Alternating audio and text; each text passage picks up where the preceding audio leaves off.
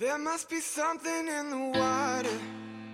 And there must be something about your daughter.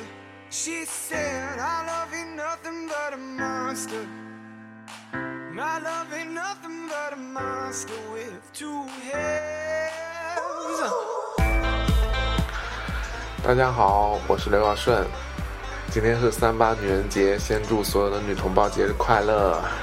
当然啦，除了女同胞之外，男同胞今天也要快乐，因为女同胞快乐嘛，男同胞也要跟着一起快乐。虽然今天好像很多地方天气都不怎么好，又是降温又是下雨，尤其是上海，外面风大雨大。我刚刚就是出去办了点事儿，差点被淋成落汤鸡，带着伞也没用，那个雨都不知道是从什么地方钻进来的。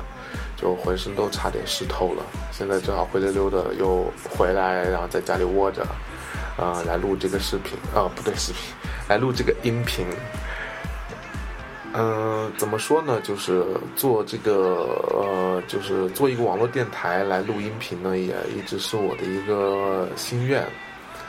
因为除了文字之外，我也想有更多的方式可以跟大家交流。可以让大家呃更加直观的了解到我的一些想法。那么，视频呢也有可能在未来的某个时间会涉及到，但是目前时机还不成熟，所以还是先从音频节目做起吧。嗯，这个网络电台呢，我也就是懒懒得想新名字了，就还一样的叫做跟着刘小顺去旅行。